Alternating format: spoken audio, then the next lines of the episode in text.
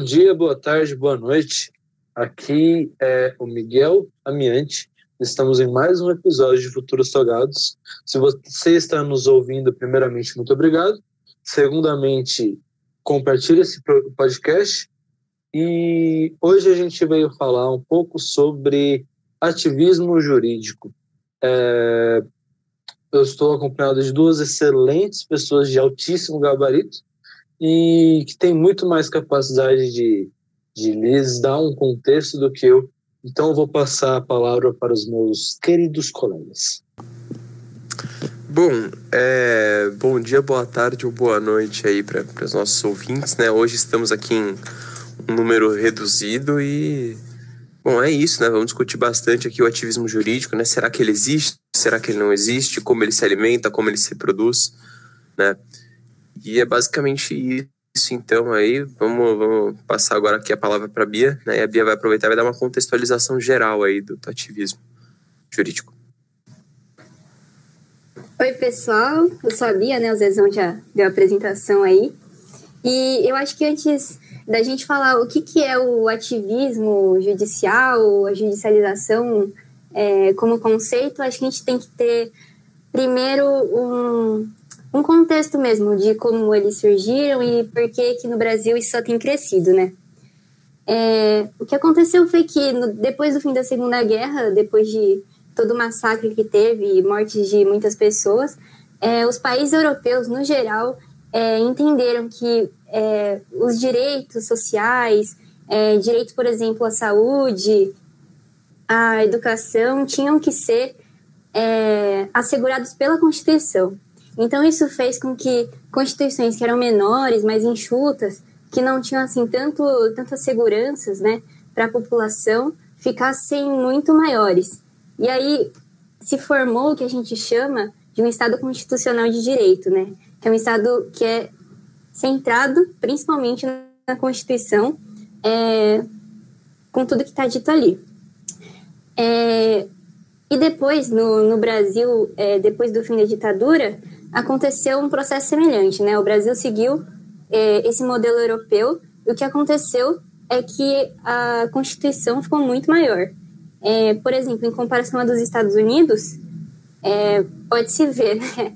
é, as crianças nos Estados Unidos leem a sua Constituição, sendo que aqui ela é muito maior. Por um lado, isso foi bom, porque a nossa Constituição é muito avançada na questão de dar direitos à população, de assegurar certas garantias que são é, muito importantes. É, por exemplo, o SUS, que atende muitas pessoas de baixa renda. Mas, ao mesmo tempo, é, o, essa, essa questão da Constituição ter ficado muito maior fez com que muitas dessas leis é, fossem pouco fossem pouco específicas, né? Fossem muito amplas. E é, essa amplitude das leis levou uma certa insegurança no que elas queriam dizer ou não, né? É, e aí, essa interpretação da lei ficou ao cargo do judiciário, justamente, que é aqui o nosso principal ator, né, que a gente vai discutir. E aí, como essa mediação, né, esse conflito de interesse aí que podia ser gerado pelas é, diferentes interpretações da lei, fez com que o judiciário ganhasse um poder muito grande, um poder que hoje é, tá crescendo muito, enquanto o legislativo e o executivo estão perdendo um pouco do protagonismo. O que, que acontece? Muitos é, movimentos sociais vi é, no judiciário como uma forma de conseguir os seus direitos por aqui estava assegurado na Constituição. Então, ao invés de irem é, os, as pessoas fazerem uma lei para ser executada, eles passaram a recorrer ao judiciário para é, conseguir ali lutar por meio né, das vias jurídicas para ter maiores direitos. Isso fez com que, é, muitas vezes, aí vem as críticas, né, muitas vezes, esse poder judiciário é, se envolvesse no, no, na, ali na, no trato da lei, na, na envolvesse, super interpretasse a lei e tivesse um poder assim que é, fosse muito maior do que aquilo que é, teoricamente estaria previsto, né? É, essa crise de representatividade, então, que ocorreu no legislativo e no executivo, principalmente depois dessa reforma da Constituição e também porque surgiram muitos casos de, de pessoas que ou, ou passaram por casos de corrupção, ou realmente chegam ali no, no Congresso e aí viram a casaca, né? Não, não votam de acordo com aquilo que a população espera, fez com que o judiciário ganhasse mesmo esse maior poder. E aí vem a crítica, né? Até que ponto isso é positivo? Porque, de um lado, é, assegura é, direitos para as pessoas que normalmente são excluídas, ou então é negativo porque o judiciário acaba ganhando um papel que é, sobrepõe os outros poderes, né? Um papel ali desigual. Então, acho que é isso que a gente vai discutir hoje. É uma discussão muito, muito é, interessante e espero que seja um debate assim muito frutífero.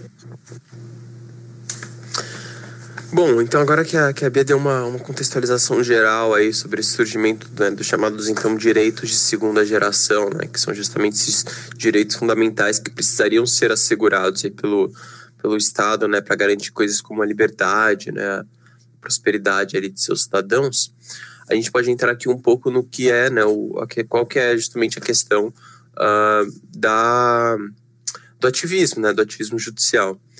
Bom, em primeiro lugar, a gente precisa entender que esse é um termo muito complicado dentro da academia, tá? Dentro dos, uh, dentro da, dos, do, dos, do pensamento ali, né, do, do, dos juristas, né, dentro da, da ciência do direito, né? E ele é muito complicado por quê? Porque, na verdade, muitas vezes ele é negado, né? Muitas pessoas, né, muitos juristas entendem que não existe tal coisa como um ativismo judicial, que, na verdade, se trata simplesmente de uma interpretação da Constituição, né? Isso por uma questão muito simples, né? Qual, qual que seria ali uma, uma definição ali de modo mais simples, né, a ser feito possível quanto ao ativismo judicial, né? É, é uma, de, uma definição que a gente pode dar, que não é técnica, como eu disse, porque não é um, um consenso, é a ideia de que o judiciário ele dá uma solução jurídica, né? E ele faz isso se colocando no que seria o papel do legislador e do, do administrador, né? Ou seja, do executivo, né? E normalmente isso se dá justamente no, no âmbito dos direitos fundamentais garantidos pela Constituição. Então eu trouxe aqui uns dois exemplos para a gente discutir, né? Porque a gente pensa muito na Lava Jato, na questão do, do da ideia de, nossa, mas será que na Lava Jato nós tivemos ali influências políticas nas decisões judiciais, ou se os, os, os juízes na Lava Jato atuaram como é, autodenominados paladinos da justiça e por aí vai, né? E, na verdade, quando a gente faz uma, uma análise é, de outros casos de ativismo judicial, são questões muito mais simples, né? É, e eu vou dar aqui um exemplo muito claro, né? Se você abre a Constituição, no título 1 da Constituição, né, no título 1, artigo 1 a gente vai ter aqui, na verdade, uma definição do que seria a finalidade do Estado brasileiro, né? Nessa, assim, nessa finalidade, nessa finalidade, né, vai seguindo ali nos artigos subsequentes uma série de direitos que devem ser garantidos pelo Estado brasileiro e por aí vai. É, um dos fundamentos do Estado brasileiro, inclusive, é a dignidade da pessoa humana, né? E, bom, nesse, nessa questão da dignidade da pessoa humana, a gente teve um caso que poderia ser enquadrado como, é, como um caso de, de ativismo judicial, que é justamente a ideia do aborto de anencéfalo, né? No Brasil, é, não é permitido o aborto, né? O aborto é considerado um crime e, bom, é basicamente isso. Independentemente de ser certo ou errado, é assim que determinava a lei, né? A grande questão é que existem, né, dentro do, da questão do aborto, duas exceções, né? É, que são justamente o, os artigos 128, né? Aliás, são, são, é o artigo 128, né, os, os incisos primeiro e segundo. É a ideia de que, olha, o aborto ele não pode ser feito, exceto se A, ele for necessário, ou seja, quando não há outro meio de salvar a vida gestante, ou B, né, você pode abortar no caso de uma gravidez resultante de estupro são, são excludentes, né, que tornam ali o aborto algo legal. Então a regra é que o aborto ele é ilegal e acabou. Quando nós tivemos aqui em, em 2016, se eu não me engano, a gente teve um, um, caso muito famoso, muito famoso que foi a, uma ação, né, que foi uma arguição de descumprimento de preceito fundamental que foi movida contra o STF. O que é uma arguição de descumprimento de preceito fundamental? É a ideia de que uma lei, ela do, da, da forma como ela está literalmente escrita, né, no, no, no papel, é, ela está descumprindo algum preceito fundamental, algum direito fundamental, alguma garantia fundamental. Nesse caso, houve o seguinte entendimento que a lei do aborto, ao não, é, ao não permitir aborto para o caso de anencefalo, atentava contra a dignidade da pessoa da gestante. Esse foi um dos argumentos utilizados. E aí o que aconteceu foi que, uh, em tese, na verdade, o que o STF decidiu é, né, basicamente, que a Constituição, ao definir que o Estado brasileiro tem como fundamento a dignidade da pessoa humana, é, imediatamente revoga, né, parcialmente, é, parte do artigo é, pa, parte do, do artigo 124, que é justamente o artigo que tipifica o aborto, e cria dentro do artigo 128 uma nova exceção, que é a ideia do aborto de anencéfalo. Né? Foi um dos grandes argumentos utilizados e é um dos casos mais clássicos de ativismo judicial que é discutido bastante, porque justamente se a gente pegar só a lei em si, né, o conjunto de artigos que, que, é, que falavam sobre o aborto, e a gente destrinchasse essa lei em uma série de, é, de elementos e o que era permitido o que não era permitido, ou seja, por uma análise estritamente lógica desse dispositivo, o aborto de anencefalo estaria incluso na regra geral. Mas quando a gente tenta enxergar isso num, num sentido muito mais amplo, que é o sentido da Constituição, poderia ser possível revogar esse artigo por meio de uma decisão judicial, né, ou revogar ele parcialmente. E foi isso que o judiciário fez. Né? E aí começou justamente uma discussão muito forte de isso foi ativismo ou isso foi mera interpretação do direito, né? E é basicamente isso. Bom, é, muito boa a fala dos dois, muito embasado, parabéns. É, eu, eu, olhando essa questão, é, eu acho que o ativismo judicial, no caso, é, ele é inegável, ele existe. É, então, isso é uma questão que, que gera muita, muita discussão dentro da academia de quando que é ativismo judicial e quando que é apenas o, o a Suprema Corte realizando o seu papel de interpretação da Constituição, como colocado pelo, pelo José. É, mas eu acredito que essa, essa interpretação é a que gera. Até que ponto isso não gera um, um superpoder pro, pro, pro Supremo Tribunal a ponto dele estar tá intervindo nos, nos outros poderes? Porque o ativismo judicial ele se, se faz, ele se o solo fértil dele é quando há a, a ausência de, de solução para problemas do, dos outros poderes. Pelo menos eu leio dessa forma. Não sei como que os meus colegas leem isso. Mas é, essa questão, ela é até que ponto que a gente não gera uma sensação ao Supremo Tribunal de que ele é o, o, o, o aquele que vai solucionar os problemas. E isso eu estou falando de uma forma geral, assim. É, tenho muito, eu sou muito temeroso a instituições que têm, que se sentem é, hiperpoderosas. É, sempre que instituições se tornam, se tem essa situação de, de hiperpoder, é, como que aconteceu no caso do exército, é, isso acaba culminando em coisas é, prejudiciais para a ordem democrática. E eu não estou falando de uma ditadura do, do judiciário, como que algumas pessoas da nossa sociedade é, acabam, acabam inferindo esse termo, mas até que ponto isso é positivo e isso não, não sobrepõe um poder aos outros.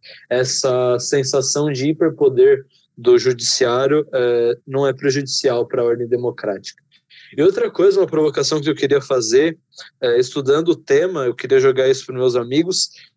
Será que a gente pode chamar o ativismo judiciário do, de lobby do bem? Oi, gente. Bom dia, tudo bem? É, me perdoe aí pelo atraso, acabei tendo uns problemas aqui, mas eu entrei. É, meu nome é Matheus, porque eu ainda não tinha me apresentado. O pessoal aqui me conhece. Bom, eu assumo que eu não tenho conhecimento tênue sobre esse, esse tema, mas a partir do que o, o, o Zé falou, a Bia, eu vou tentar comentar algumas coisas. Bom, primeiramente eu gostaria de de falar um pouco dessa linha tênue entre a interpretação da Constituição, né, e a extrapolação da Constituição, porque a gente nunca vai saber se estão interpretando ou não, ou se estão extrapolando, que é o caso do STF. E aí eu, eu li uma coisa muito legal que diz o ativismo judicial no Brasil como mecanismo para concretizar direitos fundamentais sociais. Gostaria de saber da opinião de vocês sobre isso. Porque ele serve realmente para concretizar esses direitos ou ele extrapola o que está presente na Constituição? Eu acho que é. Comentando um pouco do que o Matheus falou agora, né? Eu acho que é realmente aí que está o nosso paradoxo, né? Porque o judiciário, a princípio, tem a finalidade ali de defender a Constituição, de aplicar as leis e é, de ter a certeza ali de que tudo está sendo cumprido, de que as punições devidas estão sendo dadas quando a lei é descumprida, né? Mas é, aí se tem um, um, um impasse, porque quando o legislativo ou o executivo se omitem, ou seja, a princípio eles estão ali é, por meio de não fazendo uma lei ou não assegurando certa, certo direito diretamente, ou seja, ali por, por uma emenda ou pela pela aprovação de uma lei, é, ela está, de certa forma, também ferindo algum preceito básico da Constituição, né?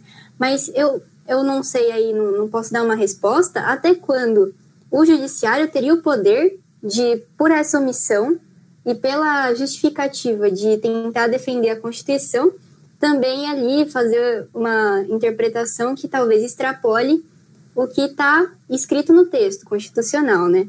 É, porque, obviamente, ele não pode só se é, afastar da questão e dizer que isso não é cabimento dele, porque, querendo ou não, a Constituição está sendo ferida, né? Mas, ao mesmo tempo, também não é da, da alçada dele, não é o, a função dele é ali legislar, fazer uma lei, ou então é, interferir, assim, dessa forma, digamos, política é, no, nas decisões que, é, teoricamente, seriam do Congresso.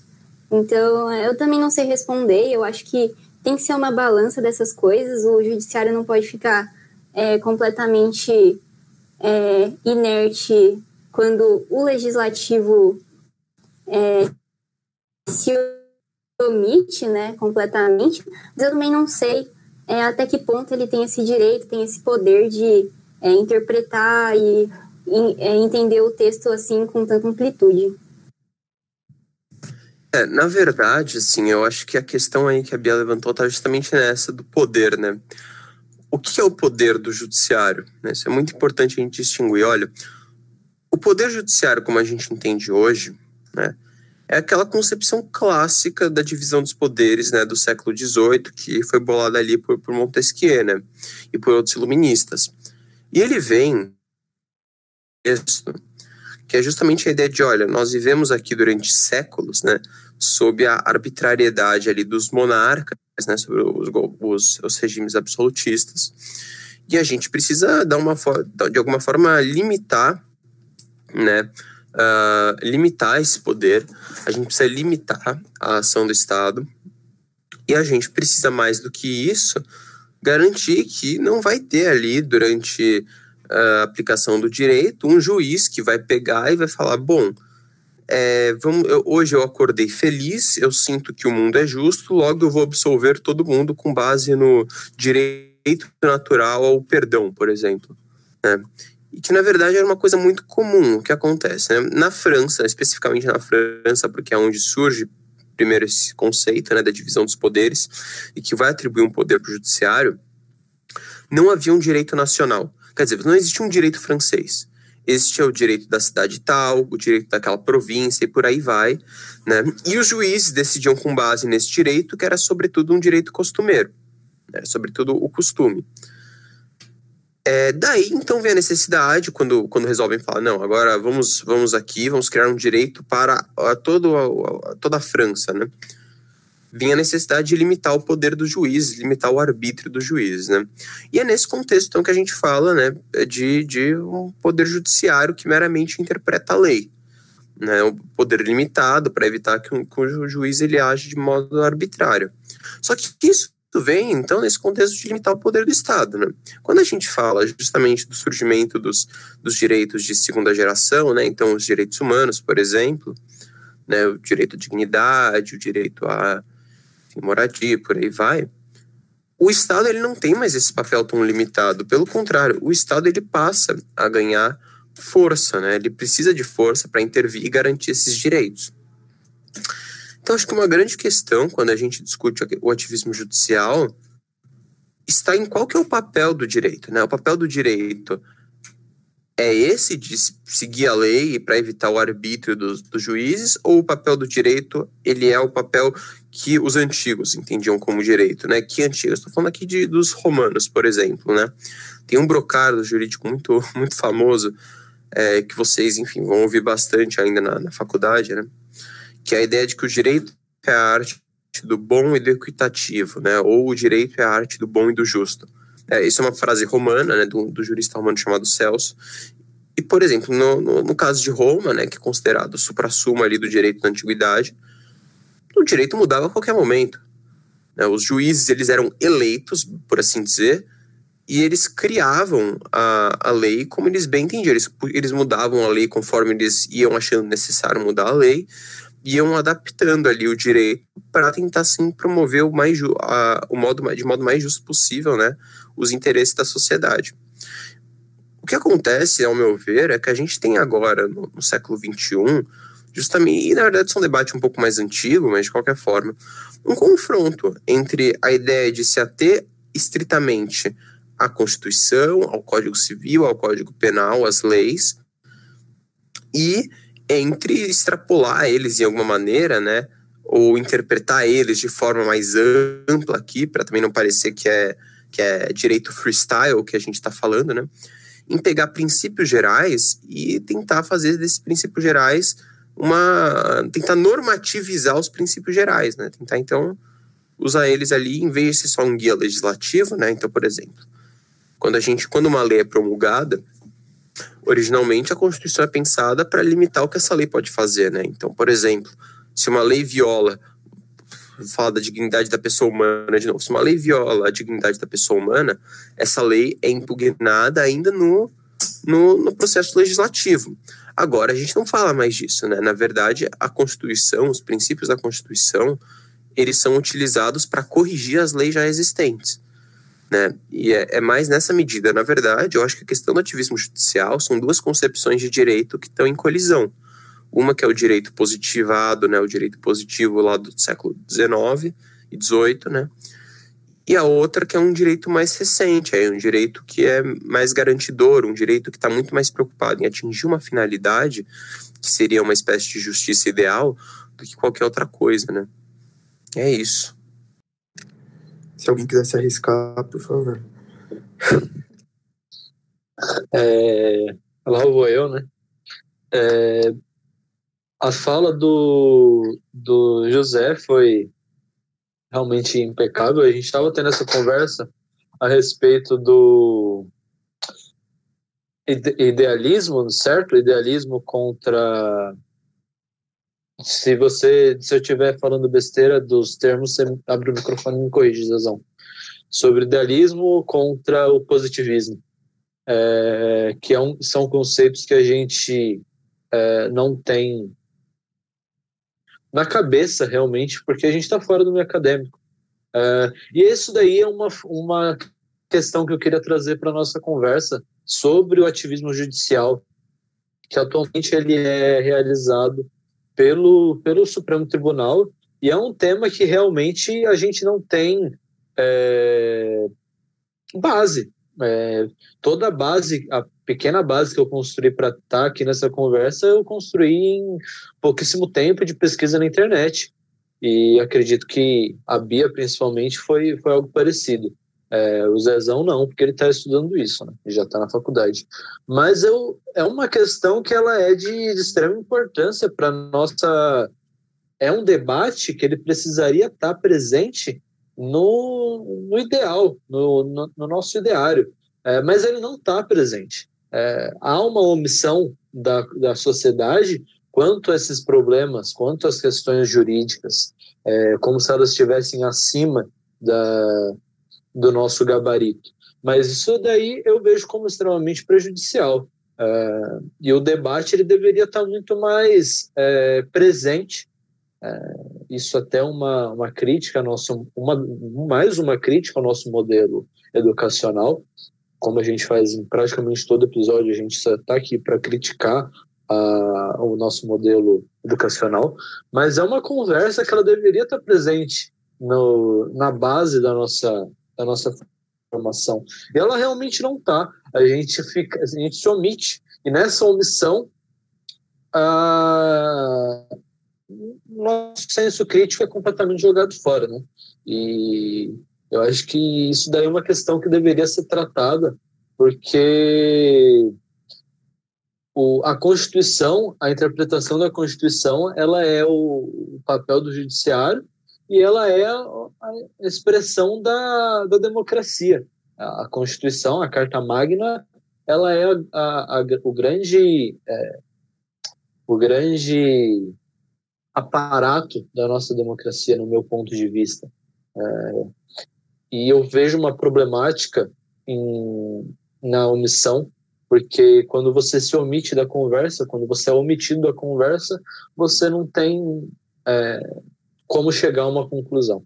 É, então, essa é a minha, minha parte. É, sei que fugiu um pouco do, do que a gente estava falando antes, mas eu só queria colocar esse adendo sobre como seria importante a gente estar tá falando sobre isso e não ser necessário a gente falar sobre isso de uma, um modo extra, no modo de pesquisa, para não deixar essa, esse debate restrito aos juristas e, e etc.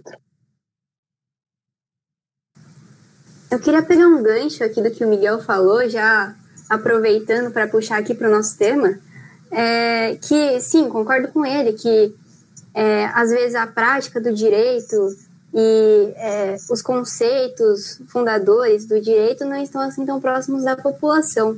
Mas, de certa forma, a atuação do Poder Judiciário, e aí eu acho que entra um pouco naquilo que a gente está falando, tem se aproximado, e aí eu não sei se é da melhor ou da pior forma, tem se aproximado um pouco da população, no sentido de que é, hoje em dia nós sabemos o nome do ministro do, dos ministros do STF, a gente sabe nome de juiz, a gente sabe nome de promotores, eles aparecem quase que todo dia nos noticiários, eles estão ah, em pauta, eles estão no foco, né, do, de tudo que está acontecendo.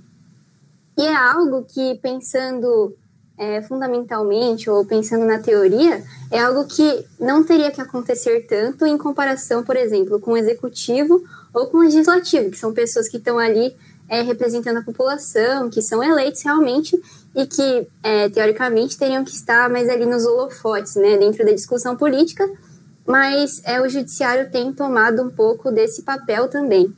E eu acho que o que vem junto com isso, né, tanto com o ativismo judicial é, e essa questão de tomada de decisões que às vezes são políticas, né, que envolvem ali um caráter político, pelo judiciário, eu acho que é também um pouco do contrário, né, a politização da justiça, porque eu acho que muitas vezes o que, as coisas acabam ali se confundindo, né?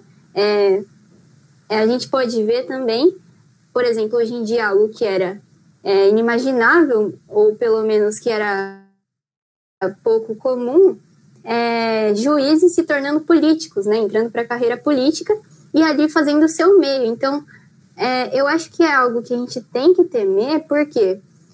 Porque, na minha visão, pelo menos, e aí o Zezão me corrija se eu estiver errada, o direito fala muito sobre a forma, né? E não é, sobre os fins que ela quer atingir. Então, acho que. É, e a política, eu acho que é mais o contrário, né? Ela está ali é, buscando os fins, é, atingir um objetivo, garantir direito, seja o que for. Então, quando você tem a mistura desses dois é, espectros, é, se torna uma coisa muito difícil, né? Porque, de certa medida, são coisas antagônicas. Então, é, por exemplo, é um problema quando um juiz está ali decidindo não pela forma, né, não pela lei, mas sim buscando atingir um objetivo, né, buscando um foco, é, buscando é, uma punição que seria de melhor interesse para a sociedade, se assim é, ele pode julgar ou não, né? Não, não, esse, esse, juízo de valor é válido. Mas é, eu acho que é um grande problema e que vem junto, inclusive, com essa ganhada de espaço do judiciário por. Eu acho que jogar esse assunto na roda aí vai ser interessante para a gente discutir, porque é algo que vem crescendo muito nesses últimos tempos, né? É, puxando o gancho do que a Bia falou e do que o Miguel também complementou, é, eu acho muito interessante puxar isso, porque eu acho que foi logo em 2014, entre essa época, que eu, pelo menos no meu caso, eu acho que a maioria das pessoas começaram a pesquisar mais aprofundado sobre o STF, devido à Operação Lava Jato e toda essa bagunça que teve na nossa política do país. Então, acho que a partir desse momento eu comecei a falar: nossa, STF é importante, entendeu? Eu comecei a pensar. E só que aí eu fico, eu fico imaginando o, o monopólio da última palavra pertence ao bom senso deles? A instituição leva o bom senso do judiciário ou apenas uma interpretação firme, já estudada e estipulada para eles? Porque, assim, se depender do bom senso, é muito o que o José falou. Acordar num dia e falar, bom, eu estou com um dia bom, o meu bom senso vai tornar o caso diferente. Então, eu não sei se, que nem eu disse, o monopólio da última palavra é, é realmente através do bom senso do judiciário ou se é essa coisa firme, essa coisa é, que já está pré-estipulada, né, para eles. E aí, trazendo um pouco do que o Miguel disse, se a gente tivesse mais esse tema é, nas escolas, ou até debatesse um pouco mais, a gente teria uma noção maior. Porque, quer ou não, é importante e, e a sociedade tem total direito de saber mais sobre isso. E não só a partir da internet, a partir de esclarecimentos midiáticos, um assunto simples que todo mundo domina. E é uma coisa importante que, que nem eu disse atrás, se tornou em foco em 2014, devido à operação.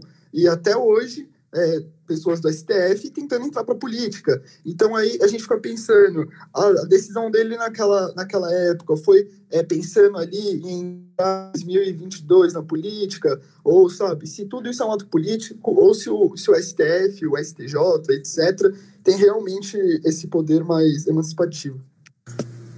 Olha, eu vou aqui completar um pouco as falas de todo mundo, mas em primeiro lugar, começando aí pelo, pelo que o Matheus falou, né? é, muita gente do STF querendo entrar para política e muita gente da política querendo entrar no STF, né?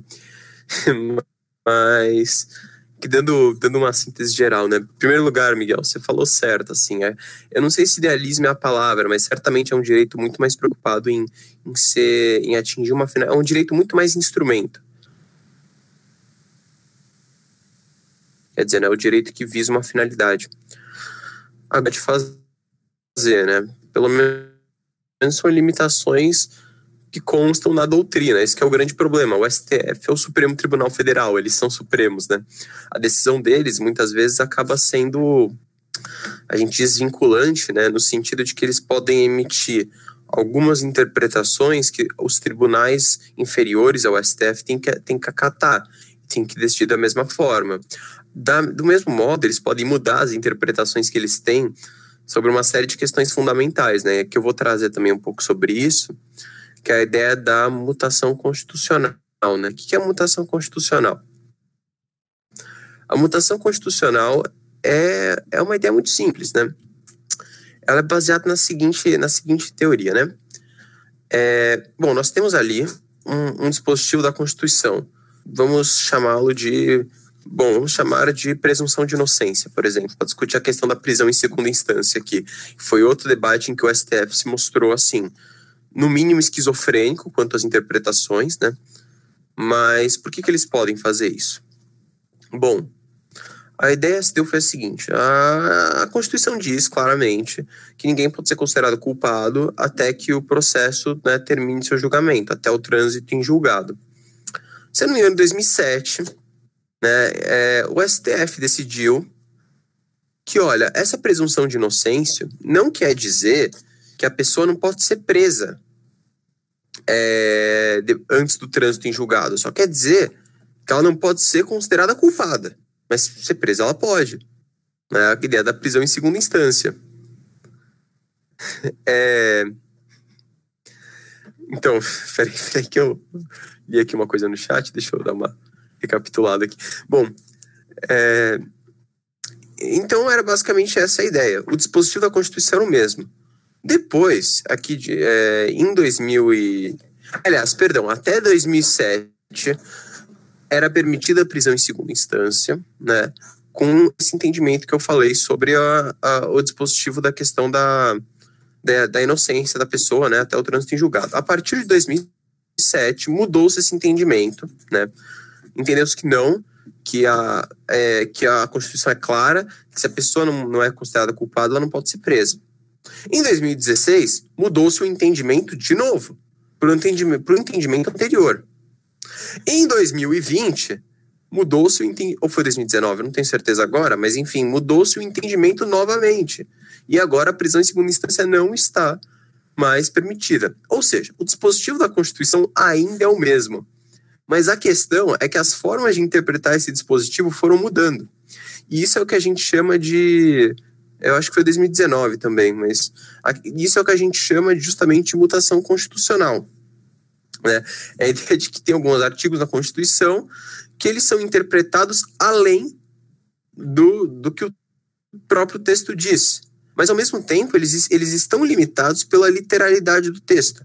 Quer dizer, a premissa do argumento da prisão em segunda instância não pode ser jamais que a pessoa vai ser considerada culpada antes do trânsito em julgado. Porque isso a Constituição é clara, né?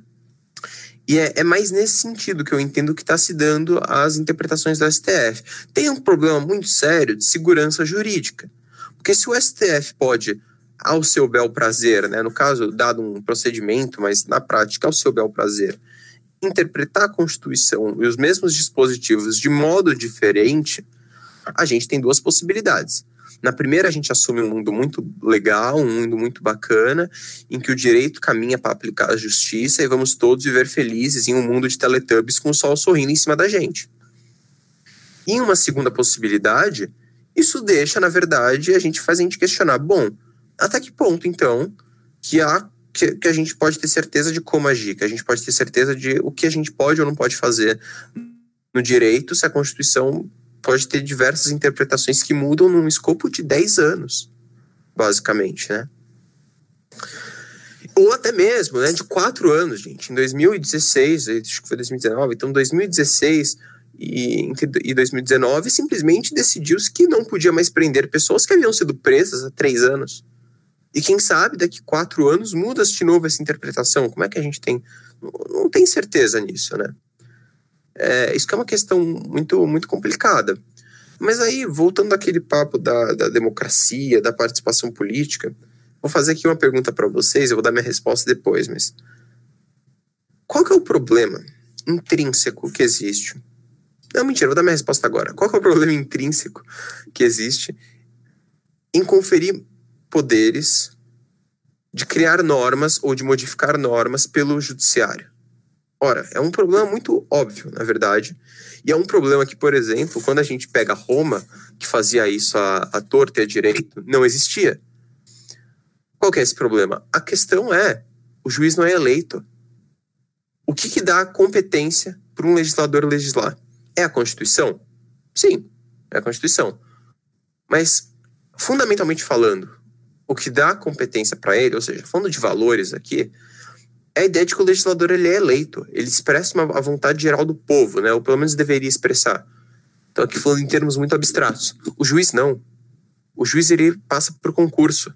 Quer dizer, qual a legitimidade que o juiz tem para isso? O juiz é um paladino da lei? Não me parece muito correto isso. Me parece uma, uma visão muito justiceira e muito enviesada, na verdade, dos próprios juízes. É, mas é basicamente isso que eu tinha para falar. Bem, é, a fala do Zezão foi excelente, como sempre. Eu odeio ter que ficar puxando o Zezão, mas às vezes é necessário. Queria chegar na minha primeira fala e eu não, não consegui me expressar bem. É, e essa questão do, do, da sensação de, de paladino, é, que as, as, as, a, existe, existe no, no meio jurídico. É, e isso está se tornando criticado cada vez mais. É, claro que a gente tem que sempre prestar atenção naqueles que estão criticando, é, mas eu acredito que, que o problema do, do hiperpoder, desse superpoder para o judiciário, é exatamente essa questão de que a gente às vezes ignora que esse corpo técnico, que é o Supremo Tribunal, que são os juízes, como colocado pelos exames, eles não são eleitos, eles são indicados ou concursados de, de qualquer forma, não, é, enfim. É, a gente esquece que eles são pessoas e que pessoas podem ser é, envesadas e não há problema nisso, né? É, em uma sociedade democrática, todo mundo tem direito à liberdade de expressão. Mas o problema, como colocado na do, da questão da segunda instância, é até quando o, o juiz, o, o corpo jurídico, ele pode ser influenciado pelo meio que ele vive. E claro que a questão da renovação da, da Constituição que eu acho que é uma das grandes questões do ativismo judicial, de e isso eu acho muito bonito de se ver, é, como a questão do aborto colocado anteriormente, como foi a questão da criminalização da, da homofobia. É, você pegar a Carta Magna, que foi escrita há algum tempo atrás, e você atualizar ela com a interpretação, eu acho isso uma das coisas mais bonitas do, do meio jurídico, de você atualizar e, e utilizar a generalização que é dada pela, pela Constituição para amparar novos problemas. É, eu acho isso muito bonito. Mas até quando essas pessoas é, podem expressar a, o seu viés e quando até quando esse viés ele não é Bom, vou falar em linhas de fato, até quando o STF não é corrompido? É, até quando que essas, esses, esses grandes legisladores não são influenciados por forma ilícita?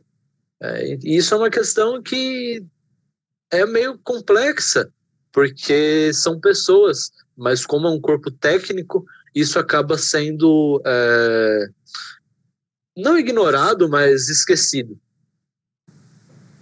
Queria comentar um pouco disso que o Miguel falou, que acho que foi muito interessante, porque é, a Constituição tem vários mecanismos que de regulação, né? Ou seja, é, para evitar que justamente essas falhas aconteçam, né? Que um poder seja mais é, proeminente do que outro, é, enfim. É, o STF, eu acho que isso foi o Matheus que comentou, mas eu não tenho certeza, tem um pouco é, desse poder moderador, né? Ele que, quem dá a última palavra ali ao interpretar a lei. E, de certa forma, a Constituição tenta barrar um pouco desse grande poder que o STF tem, né? Por exemplo, como o judiciário, o poder judiciário em si, né, é inerte, ou seja, ele não pode agir ali com a sua própria iniciativa, ele não pode se meter no, nos problemas e falar agora eu que vou decidir, ele precisa ser provocado. Ou seja, alguém precisa ir lá reclamar para que ele então tome alguma decisão. É, o problema é que isso é, regula a atuação ou quando que o STF vai atuar, por exemplo. O problema é que isso não faz com que as decisões ou esse, esse entendimento do, da Suprema Corte é, seja de alguma forma regulado. E aí, isso, por um lado, é, é bom, porque teoricamente eles têm que ter ali uma visão técnica do assunto, mas por outro lado também é, causa um pouco disso que o Zezão falou, né, de insegurança jurídica, de a cada dois ou três anos o entendimento muda e é isso. O Poder Judiciário tem ali nas mãos a, a carta final e isso pode mudar, ou de, de fato mudou, é, de acordo com o contexto. Então, eu acho que, e, e óbvio, isso não acontece só com é, o STF, também acontece com os juízes no geral de instâncias menores, né? É, a gente pode ver em vários casos aí na televisão, é, tem-se uma decisão ou tem-se algum fato que gera um burburinho, digamos assim, e tem dois, três juízes dando decisões diferentes sobre o mesmo tema e tentando ali dar uma regulação sobre é, o que deve ou não ser feito. É, por exemplo, a questão, acho que foi da Magazine Luiza ou alguma coisa assim, sobre ser legal ou não a ação que eles fizeram, né, voltado aí para ter uma maior inclusão no, no, no seu quadro aí de empregados. E aí, é, acho que um juiz foi lá e falou: não, isso é ilegal porque é, geraria uma distinção de acordo com a cor da pele, o que não seria, é, não, não, seria constitucional, né? Mas é, isso é uma decisão ali que pode ser mudada e, e já mudou, né? Não, não, é uma coisa assim que a gente fica na mão de alguns juízes que eu não sei por qual por qual questão, né? Não sei se querem aparecer ou se realmente ali estão muito empolgados e acabam tomando decisões que são da sua própria interpretação e que podem mudar a qualquer momento, né? Porque são coisas que dependem muito ali da, é, no, da, da interpretação da lei, não é uma coisa que é feito ao pé da letra, né? Não é uma coisa que está muito explícita. É... Nossa, fica até difícil de falar, né? O pessoal fala, fala muito, fala tudo, é muito legal. Eu gostaria só de comentar um pouco sobre o que o Zezão falou sobre o juiz como justiceiro, né? E essa, essa, essa frase foi sensacional, porque essa é exatamente a figura, voltando ao que eu comentei atrás, de 2016, que surge a partir de 2016, com a operação que eu já comentei, que eu não gostaria de citar novamente o nome. E o senhor Sérgio Moro surge como esse justiceiro que nas eleições com o presidente Jair Bolsonaro é aplaudido em pé até mesmo antes, é aplaudido como ele salvou o Brasil. Ele tirou o Brasil do comunismo. Porque o ex-presidente Lula estava roubando dinheiro nosso, das nossas empresas, e chegou o justiceiro Sérgio Moro e nos salvou. Só que aí eu já, eu, eu já puxo uma ligação que, assim, hoje a gente observa que a realidade institucional e cultural brasileira, assim por dizer, que estamos num momento em que o direito, ele meio que, como que eu vou dizer, ele meio que, que se esfacelou por falta de, de reverência do poder judiciário para com a lei. E eu acho que isso é nítido. Porque o Poder Judiciário, pelo menos em algumas atitudes que, quando você pesquisa, que o Miguel disse que a gente não tem muita noção sobre isso, porque não é um debate constante, quando a gente pesquisa, a gente percebe isso essa falta de reverência do judiciário com a lei. E, e aí eu volto no, no que eu tinha dito do monopólio da última palavra, sabe? Quando ele tem esse monopólio? E por que ele, ele vai ter esse monopólio, tipo, eu quero dizer, a partir de qual interpretação? Da interpretação dele da Constituição, que é assegurada a nós, cidadãos, que, que assim, escolhemos para que ele interprete a Constituição da forma que ele bem entende. É, Matheus, mas eu acho que é, é, exatamente aquilo, né? Você fala em uma esfacelação no poder judiciário, eu me pergunto se esse é o termo sequer correto que a gente pode usar, né? Eu, eu já falei, eu, resol... eu já apontei problemas, né, dessa questão toda, mas a gente também tem que se propor a pensar se a nossa concepção de poder judiciário sequer é uma concepção certa, né? É que eu tô falando de um problema moral mesmo, né?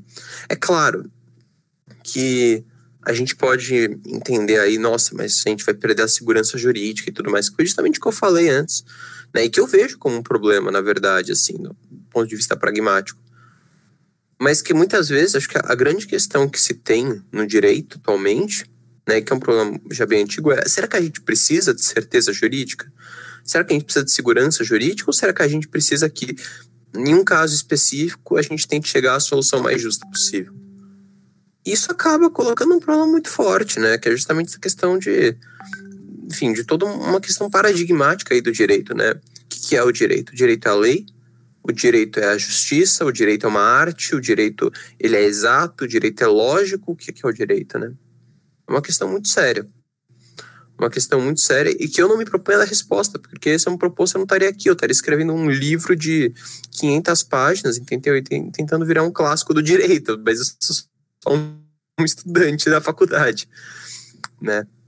É, o que eu posso dizer aqui, na verdade, né, é, é uma frase, né, que não é uma frase minha, é uma frase que eu fiz aqui uma tradução extremamente uh, ruim, mas que ainda assim é uma tradução é, de um autor, né, que é o Pound, né, o Pound ele é um dos grandes realistas do, é, americanos, né, os realistas eles eram a favor é, dessa ideia justamente que, olha, não importa o que, que é a justiça, quer dizer, não importa o que, que é a lei, importa o que é a justiça, quais são os princípios da justiça e por aí vai, né, e ele vai falar o seguinte, né, ele vai estar ali discorrendo sobre o papel do juiz, e eu só vou trazer essa citação mesmo, porque eu não tenho muito mais para falar, ele vai dizer, olha, a tarefa do juiz é tornar o princípio vivo, né? ou seja, o princípio das normas, né?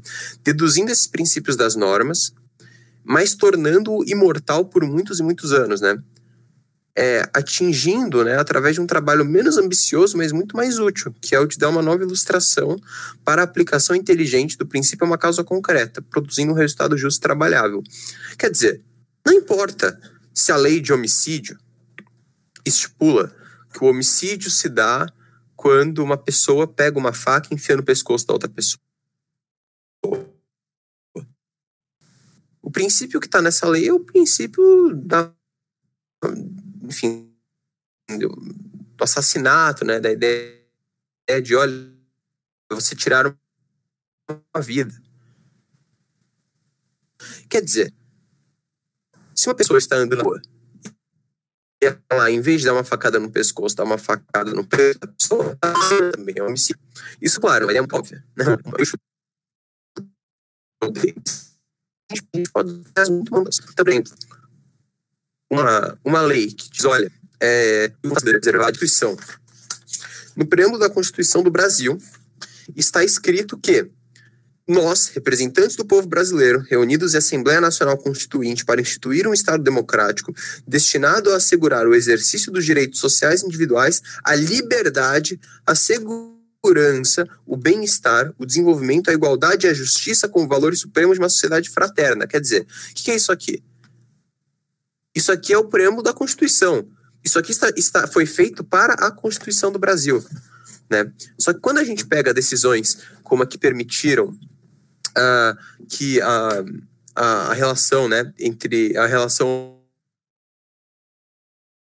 homoafetiva, homoafetiva, acho que é o termo mais técnico, mas eu não tenho certeza, mas a relação sexual, né, seja considerada uma união estável, ou seja, né, ganha um status de união estável, na verdade, o que a gente está falando é, é uma mudança muito significativa, quer dizer, o Código Civil, ele fala o seguinte, o Código Civil, ele diz expressamente que é, a, é, a união né, entre um homem e uma mulher é uma união estável.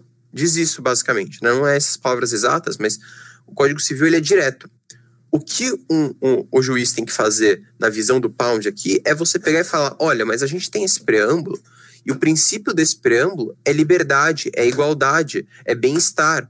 Então a gente pode pegar esse princípio, e se um, um casal aí, né, de dois homens, vier pedir para. Ah, é, nós queremos que esse, nós é, sejamos reconhecidos ali como casados, né, como casamento. O juiz tem que conceder, porque o, princípio, o princípio está na lei, está na lei, né? E aí são, são questões muito sérias, né? Na verdade, é, eu acho que essa é um, enfim, é uma visão muito, muito interessante que eu quis trazer aqui, né? Eu não sei se eu concordo com ela 100%, mas que é uma visão muito interessante para o debate. Antes de. Vou cortar um pouco da ordem aqui e cortar a Bia, que provavelmente ela falar. É, eu queria, tipo, porque seria muito soberba se eu desse uma, uma resposta, mas eu acredito que não dá para você entender constituições, não dá para você entender determinações é, escolhas do Supremo Tribunal, é, escolhas jurídicas, é, se você não tem um contexto. Eu acho que o contexto e o que acontece na sociedade civil ele é espelho direto da, das decisões do Supremo Tribunal, das decisões jurídicas, isso no mundo inteiro. Eu acho que não dá para se compreender é, o texto. É, e outra coisa que eu queria conversar aqui, é, voltando muito no debate, sendo muito retroativo, mas é, uma questão é, técnica do termo do ativismo judicial. Vocês, na sua interpretação, na interpretação de vocês, o ativismo ele só pode ser desempenhado por autoridades máximas, é, como os ministros supremos, ou ele é, é ele está ao alcance da, dos civis ou do, das outras instâncias inferiores? Isso é uma dúvida pessoal minha. Eu vou dar a minha visão aqui, eu não sei se está completamente certa, mas eu acho que isso se estende para todo o poder judiciário, as, todas as instâncias. O grande exemplo aqui que a gente deu, por exemplo, foi da Lava Jato do Sérgio Moro, e foi ali e pegou a sua própria interpretação e aplicou. E, na minha visão, isso seria é, ali uma contaminação do, de uma politização na decisão que ele tomou. Então, acho que isso é uma coisa que está é, tá presente nos juízes, no, nos promotores, nisso, está é, tá presente em todo o judiciário. É algo que, obviamente, tem um maior impacto na sociedade quando a gente fala de cortes é, superiores, né, o STF, STJ. Tá, eu vou responder a pergunta da Bia e depois a gente puxa esse segundo assunto aí, vamos lá. É, bom, então aqui eu dando aqui minha opinião sobre o que a Bia comentou, né? Não, acho que sim. Eu acho que o ativismo judicial ele está imbuído aí nas mais diversas instâncias, né? Acho que a Lava Jato e, enfim, uma série de outras de outros julgamentos aí, no mínimo polêmicos, mostraram isso e mostraram isso de, de todos os lados possíveis, né? Seja, seja na questão do, do, do, próprio Moro, que agora está em julgamento de suspeição, né? Seja da questão, por exemplo, de um, de um juiz, se não me engano, substituto do, do TRF, é, acho que foi do TRF, que, assim, meses após ter sido o TRF ter condenado o Lula, aquele juiz foi lá e anulou a condenação, e depois a, a anulação dele também foi anulada, e foi uma loucura, não sei se vocês se lembram. Mas a grande questão é que eu acho que é o, é o poder de impacto, né? Que assim, quer dizer, quem que tem poder efetivo? É o juiz nas instâncias mais baixas? Quer dizer, vamos supor que alguém é condenado ou absolvido numa instância menor por um ato de ativismo, assim, por uma convicção pessoal do juiz, do que seria mais justo, né, em desacordo com a lei. Na verdade, o que vai efetivar isso são as decisões superiores, né? Quer dizer, são as decisões do Supremo, as decisões do STJ e por aí vai. Então, existe o ativismo? Existe. Mas, na realidade, o impacto real vai acontecer na capacidade ou não desses órgãos superiores em fugirem ao ativismo, ou às vezes em confirmarem o ativismo, né? É mais nesse sentido mesmo, é isso que eu tinha para responder. Então, e aí eu acho que outro problema também é que essa, essa coisa do, da judicialização, né, essa coisa do envolvimento político é, com a justiça, também vem um pouco dessa, desse caráter de espetáculo que vir, viraram os julgamentos, né? É, eu acho que vocês vão comentar aí sobre diversos casos que aconteceram, mas é o efeito geral desse espetáculo, né, dessa, dessa quase novela que vira cada, cada julgamento, é um pouco de uma condenação, e aí uma condenação popular, digamos assim, antes do próprio fim do julgamento, né, antes das provas, antes de tudo. O que acontece é que normalmente a pessoa está sendo ali investigada e é, a, opinião, a opinião pública é de tal forma que a pessoa ali já é, é quase que condenada, tem a sua reputação completamente manchada, e é porque ali depois, mesmo ela sendo, mesmo ela sendo é, inocentada, é, ela já tem ali toda a sua reputação manchada, já fica com, com com aquela questão que às vezes ela, o crime que ela não cometeu já vira dela, né? Assim, digamos, é, é, é uma punição quase que anterior ao próprio julgamento, né? Eu acho que isso é um problema, essa, essa questão aí de televisionar julgamentos, de, de ter, assim, essa questão de uma história que você vai acompanhando e quer ver o final e fica torcendo. Eu acho que essa é uma coisa que precede é, o próprio é, rompe com o próprio é, conceito do direito, né? Que ali você procurando provas, você vai julgar só com base naquilo que você tem e não com especulações. E aí eu acho que isso acaba é, manchando um pouco do, de todo o processo aí. Bom, é... puxando um pouco do que a Bia está falando, primeiramente para você que está nos ouvindo, houve uma falha de internet. Eu vou tentar arrumar isso na edição para que vocês não percebam essa falha, mas de qualquer forma, se algo for perceptível, mil desculpas. E em segundo lugar, é, puxando um pouco da, da fala da Bia, eu acredito que hoje não é errado a gente afirmar de uma, um sentido de espetáculo, não só, isso não é atual, mas um, um, um sentido de novelização é, de todos os poderes, não só do judiciário. O judiciário talvez seja um dos casos mais recentes, é, e talvez a gente isso seja é problemático porque vira uma grande novela e dicotômica onde você tem dois lados e esses dois lados, o bem e o mal, lutando e quem vai ser o campeão. E a gente sabe que a verdade não é preta nem branca, ela está no meio termo, termo cinza, né? Uma coisa cinzenta. E essa especulação, essa grande novelização acerca do, do, dos casos jurídicos, eu acho que aproxima muito o nosso modelo é, jurídico do modelo do modelo norte-americano é, inglês, eu acho que acredito em inglês também, de que todos os casos são, são postos em júri popular. E estou falando de forma generalizada. Né? É, esse júri popular que acontece hoje no Brasil de forma indireta, em que a pessoa ela é condenada e mesmo que aquilo, o que ela for condenado no final for tido como duvidoso, e aqui, como exemplo, eu vou citar e já fazer uma, uma recomendação do podcast do Projeto Humanos, é, o caso Evandro, em que o, você tem a transformação de um, de um caso real em um grande espetáculo televisivo. É, e isso é extremamente prejudicial e até anticonstitucional, no sentido que ele rompe com com o que é, é proposto pelo modelo é, judicial romano da no, que está previsto na nossa Constituição.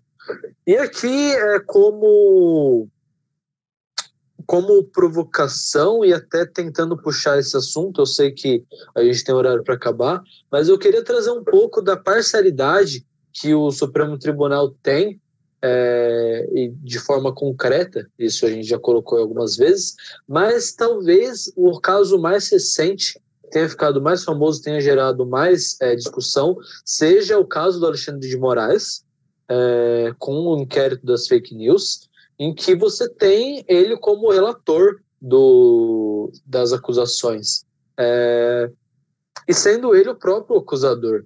É, então, é meio paradoxal e vejo isso com olhos terrivelmente prejudiciais, porque a que ponto estamos chegando, a que ponto chegamos e aonde vamos parar. Então é isso. Bom, Miguel, se for bastante coisa, assim, né? Eu vou só fazer aqui uma pequena provocação, né? Eu acho que, o, ao meu ver, a própria existência do Projeto Humanos é, e a discussão do caso Evandro, que ainda é um programa que a gente pretende fazer, a própria existência desse podcast já é um exemplo de espetacularização do direito, a partir do momento que ele vai atrás de provas, que ele faz a própria investigação dele, e por aí vai, né? Eu, enfim, eu acho que é uma coisa que foi muito além só do direito, na verdade. A gente está vendo uma espetacularização de todo, tudo aquilo que, enfim, se liga de alguma forma à esfera jurídica, né? Então, desde a da nomeação de juízes do STF, que, enfim, nós tivemos todo um discurso do Fux, que é um discurso que, muito bonito, mas que na prática não tem o menor sentido o que ele está falando. Né? É, você tem ali uma série de coisas. Você tem, por exemplo, a existência de programas de TV, é, a lá Cidade Alerta, assim, da vida, sabe? Que, na verdade, assim, estão espetacularizando o próprio crime, estão né? mostrando a ação policial, né? E por aí vai. É um, enfim, é, uma, um, é um processo de espetacularização que ele é geral, né? Ao meu ver, ele não se limita só a um caso específico. Eu acho que, inclusive, nessa questão, né? pode ter efeitos muito negativos, sim. E eu acho que o maior exemplo disso, tem até um documentário sobre isso, é um caso antigo que aconteceu né, no ABC Paulista, em Santo André, que era o caso Eloá. Né, era um caso de sequestro. A mídia cercou o prédio onde estava acontecendo o sequestro e virou uma loucura aquilo ali. De jornalista falando com o sequestrador no telefone, enfim, até um desfecho que foi bem trágico, né, para o caso. Que foi a morte justamente da, da Eloá, né. É, então, só, só para dar aqui um exemplo mesmo, eu acho que, acho que é isso. Uh, bom, eu, eu, não tenho muito mais o que, o que acrescentar nas falas perfeitas do Zé, do Miguel, da Bia. Só gostaria de deixar uma provocação mesmo para os meus amigos que estão aqui e para você que está nos ouvindo. O, o ativismo judicial ele representa o fim do Estado de Direito ou em contrapartida, o ativismo judicial no Brasil, claro, ele funciona como um mecanismo para concretizar direitos fundamentais e sociais. Essa eu acho que é a principal pauta em questão. E acho que para encerrar minha fala, é isso que eu gostaria de deixar. É, então, Matheus, aí agora já puxando aí para nossa pauta principal, né, e já é, partindo para o encerramento, eu acho que essa é a questão que a gente vem discutindo aqui e que eu acho que é um pouco das duas coisas. Por um lado, é, o judiciário eu acho que tem um papel importante ali na hora de é, garantir certos direitos que muitas vezes são negados, de garantir, por exemplo, a, igualdade, como o Zezão falou, e outros princípios, e ao mesmo tempo isso também gera é, questões muito ruins, né, que a gente estava comentando aqui até agora, é, por exemplo, é, dessa, dessa politização, né, desse, dessa contaminação, digamos assim, das decisões judiciais é, por questões políticas ou ideológicas. Eu acho que é, é importante sim que o judiciário tenha certo papel ali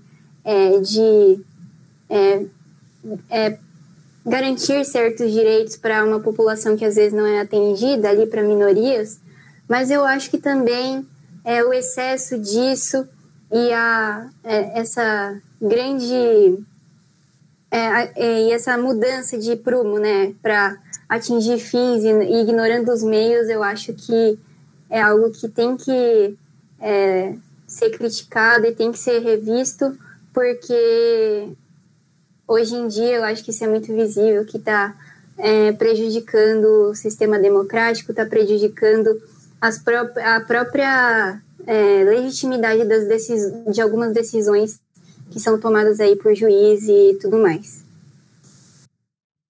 Bom, é, então aqui então para a gente ir encerrando mesmo, né? Eu concordo completamente com a Bia, né? Eu acho que a gente tem que tomar cuidado para para que os fins não justifiquem os meios, basicamente, né? Mas ao mesmo tempo a gente também tem que tomar muito cuidado com um direito que está ficando cada vez mais defasado em relação às demandas sociais, né? Então, por exemplo, aqui só para dar um exemplo para fechar, né? O nosso Código Civil, né, o Código Civil de 2002, começou a ser elaborado no meio da ditadura militar. O Código Civil anterior que vigorou durante 100 anos, era o Código de 1916, que começou a ser elaborado ainda no Império Brasil, no, no Império do Brasil, né, ainda sob Dom Pedro II.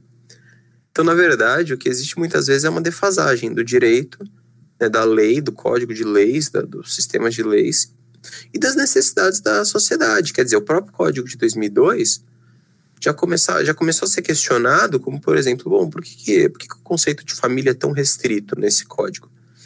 Né?